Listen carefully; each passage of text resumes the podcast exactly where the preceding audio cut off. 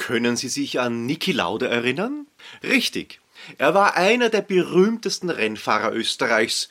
Er wurde auch dreimal Formel 1 Weltmeister, hat die Flammenhölle vom Nürburgring überlebt. Er war erfolgreicher Fluglinienbesitzer und in den letzten Jahren viel gesehener Kommentator bei diversen Formel 1 Rennen. Was ihn ausgezeichnet hat, und neben vielen Eigenschaften, war auch seine klare Sprache. Er war ein Mensch, der ohne Konjunktiv ausgekommen ist. Hätti, detti, vari, könnti, um es auf Wienerisch zu sagen, war für ihn keine Dimension, wie man Weltmeister wird, wie man eine Fluglinie führen kann oder wie man den Mercedes-Rennstall beraten kann. Klare Sprache. Er hat sich damit nicht immer nur Freunde gemacht, kurzfristig betrachtet. Auf lange Sicht wurde er mehr als nur wertgeschätzt. Für sein analytisches Denken, für seine klaren Formulierungen ohne Schnörksel, ohne Wenn und Aber und auch ohne Konjunktiv. Und damit herzlich willkommen. Herzlich willkommen in der Welt von mehr Wirksamkeit und weniger Stress. Herzlich willkommen in der Welt von Michael Holub. Sie hören einen Podcast zum Thema Sprache im Verkauf.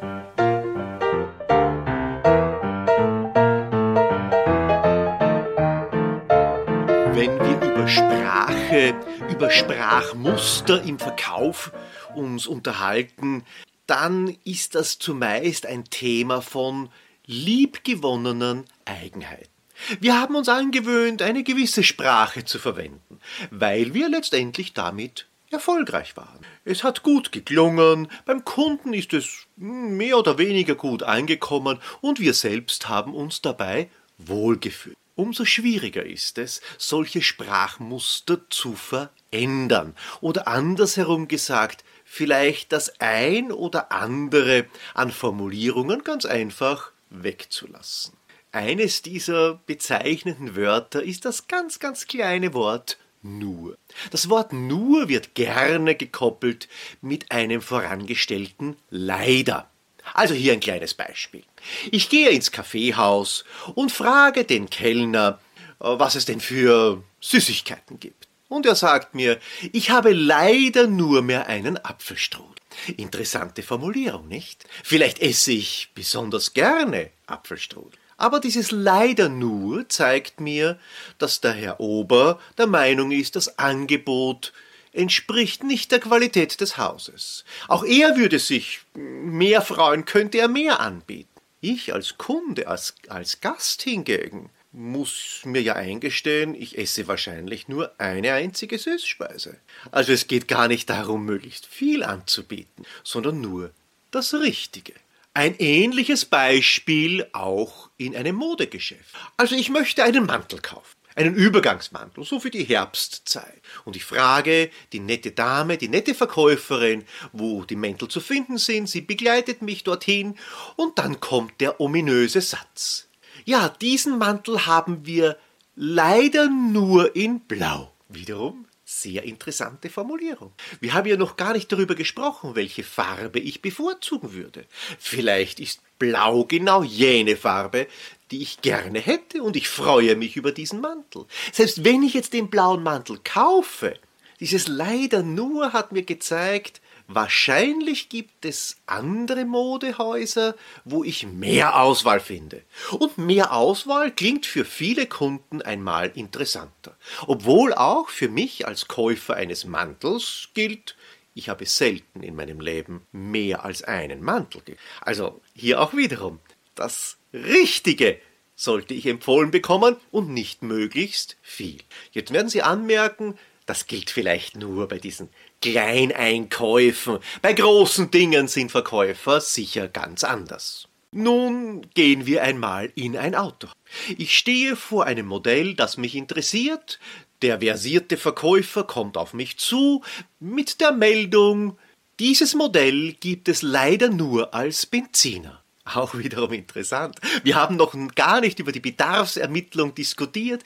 Der Verkäufer weiß nicht, wie viele Kilometer ich fahre, was ich mir eigentlich vorstelle, ob ich überhaupt einen Neuwagen oder vielleicht eher einen Gebrauchtwagen kaufen möchte, ob das das richtige Modell ist, ob ich ein Familienauto oder etwas kleineres benötige. Aber die erste Information habe ich bereits. Sie lautet nicht, dass es dieses Modell nur als Benzinmotor gibt, sondern sie lautet, dass der Verkäufer mit seinem eigenen Angebot nicht zufrieden ist. Er würde gerne mehr Vielfalt anbieten, und wahrscheinlich gibt es intern sehr viel Diskussionen über die Breite des Produktsortiments dieses Autohauses. Also was macht dieses leider nur mit uns, leider, mit uns Kunden? Es zeigt uns, dass wir nicht beim besten Händler, im besten Kaffeehaus, im besten Modehaus sind, obwohl unter Umständen wir genau diesen Mantel, genau diesen Apfelstrudel mit herrlichem Schlagobers und genau dieses Modell als Benzinmotormodell dann gekauft hätten. Und welche Alternativen gibt es dazu? Zu dem leider nur? Nun, die erste Alternative ist ganz einfach weglassen und stattdessen etwas ganz etwas anderes zu betonen. Eine Möglichkeit der Betonung sind die fünf Sinne. Gerade bei meinen drei Beispielen, und das funktioniert bei fast jedem Produkt und jeder Dienstleistung, sehr, sehr leicht darstellbar. Also statt wir haben leider nur einen Apfelstrudel, wir haben einen köstlichen Apfelstrudel, den ich Ihnen auch gerne warm servieren könnte, mit frisch geschlagenem Schlagobers. Das würde ich dann bestellen. Hätte es mir der Ober nur gesagt. Und ich würde dann dazu auch noch einen großen Braunen bestellen. Auch im Modegeschäft. Dieser wunderschöne Übergangsmantel in Blau passt perfekt zu ihrer Jeans und ich glaube, Sie sind ein sportlicher Typ und tragen sehr gerne Jeans. Eine ideale Kombination für den Herbst dieses Jahres. Wollen Sie vielleicht einmal hineinschlupfen? Und wir haben schon wiederum ein haptisches Erlebnis, der Mantel sitzt wie angegossen, wir schauen uns in den Spiegel, also ich schaue mich in den Spiegel und sage, es passt, gekauft. Ich habe gar nicht wahrgenommen, dass es den Mantel nur in Blau gibt. Ist auch vollkommen uninteressant. Ich habe mein Erlebnis gehabt und gehe zufrieden und glücklich aus dem Modegeschäft. Ja, und am leichtesten die fünf Sinne sozusagen für sich arbeiten zu lassen, ist es im Autohaus. Die Probefahrt ist das Wunderwerk. Und in der Probefahrt kann dann die Bedarfsermittlung geschehen, können all diese Fragen en passant gestellt werden und es bleibt das Erlebnis, die Beschleunigung wird gespürt. Ah, die Farbe des Autos wird angenehm wahrgenommen. Vielleicht streicht der Verkäufer sogar über die Silhouette des Fahrzeugs und animiert damit den Kunden, also mich zum Beispiel, es ihm gleich zu tun. Das Lederlenkrad wird mit den Händen erlebt, genauso wie der Schaltknauf. Es wird ein Duft wahrgenommen von Neufahrzeug und der Sound des Autos bleibt in Erinnerung.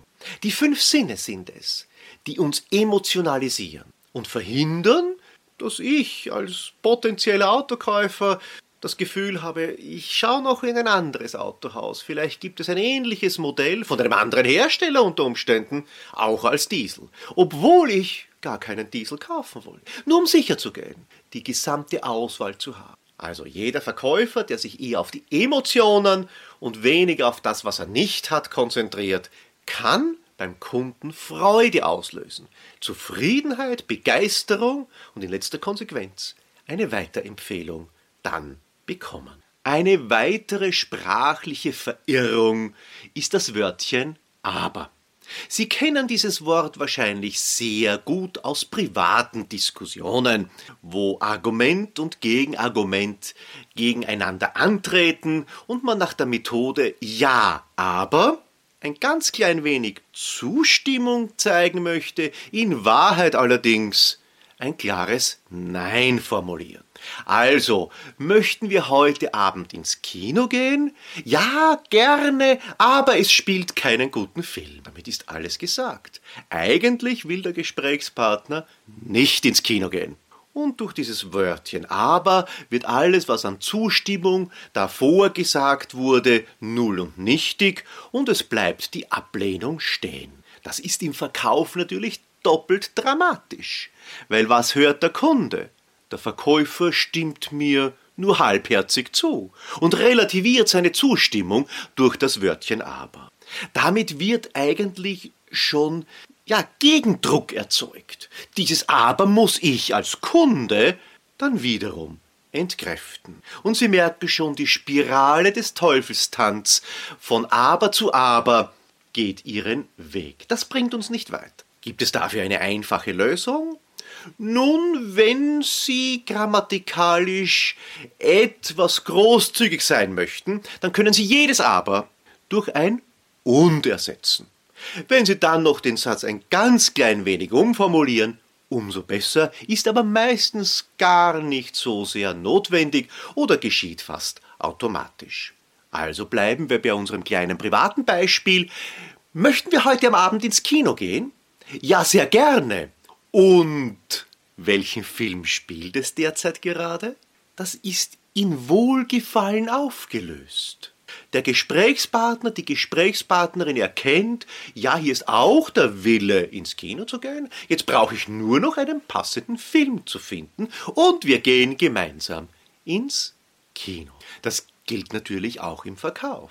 Sie möchten ein Zimmer mit Halbpension, aber da muss ich Ihnen einen Aufpreis von 50 Euro verrechnen. Das ist ein ziemlich unglücklicher Satz.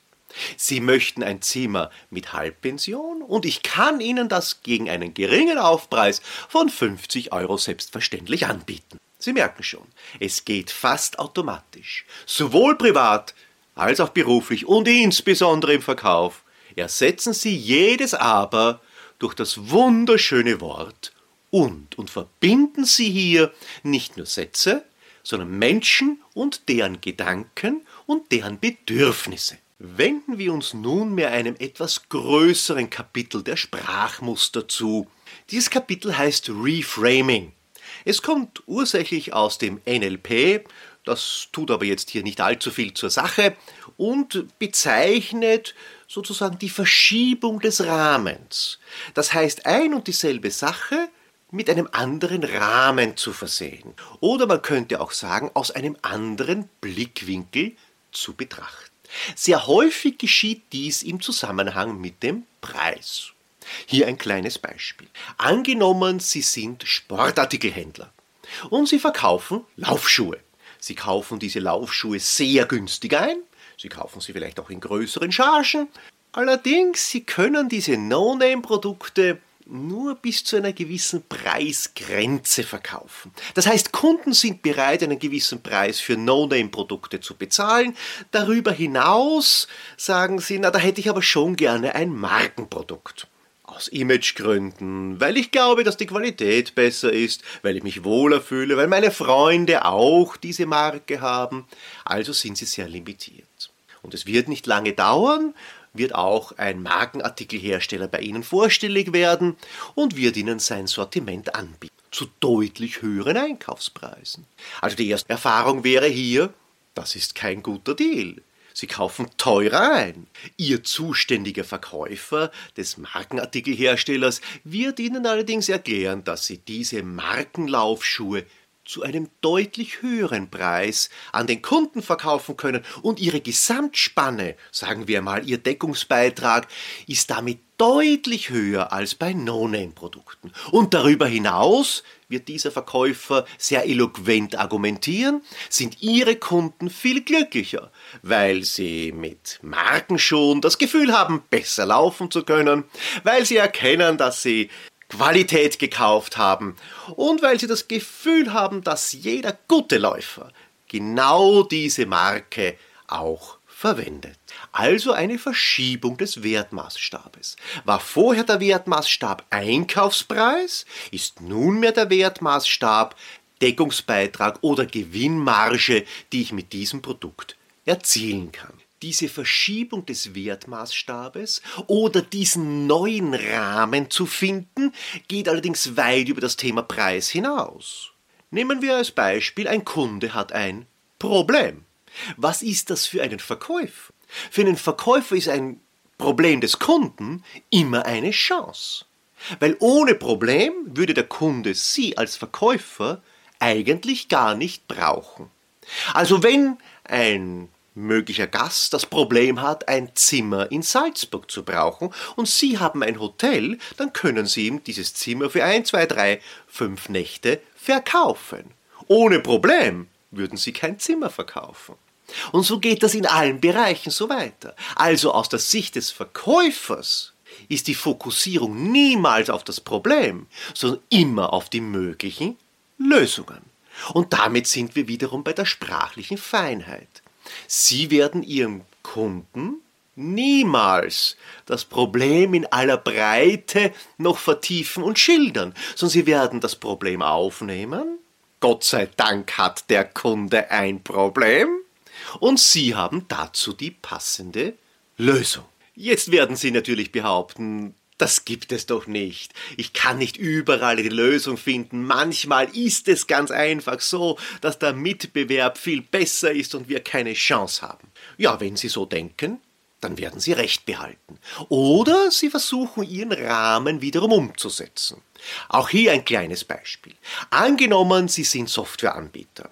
Ihr Mitbewerber, Sie sind die letzten beiden in einem größeren Projekt, Ihr Mitbewerber hat eine weitaus umfangreichere Software angeboten, etwas teurer vielleicht, aber nicht wesentlich, und Ihre Software kann manche Dinge des Mitbewerbs ganz einfach nicht abbilden.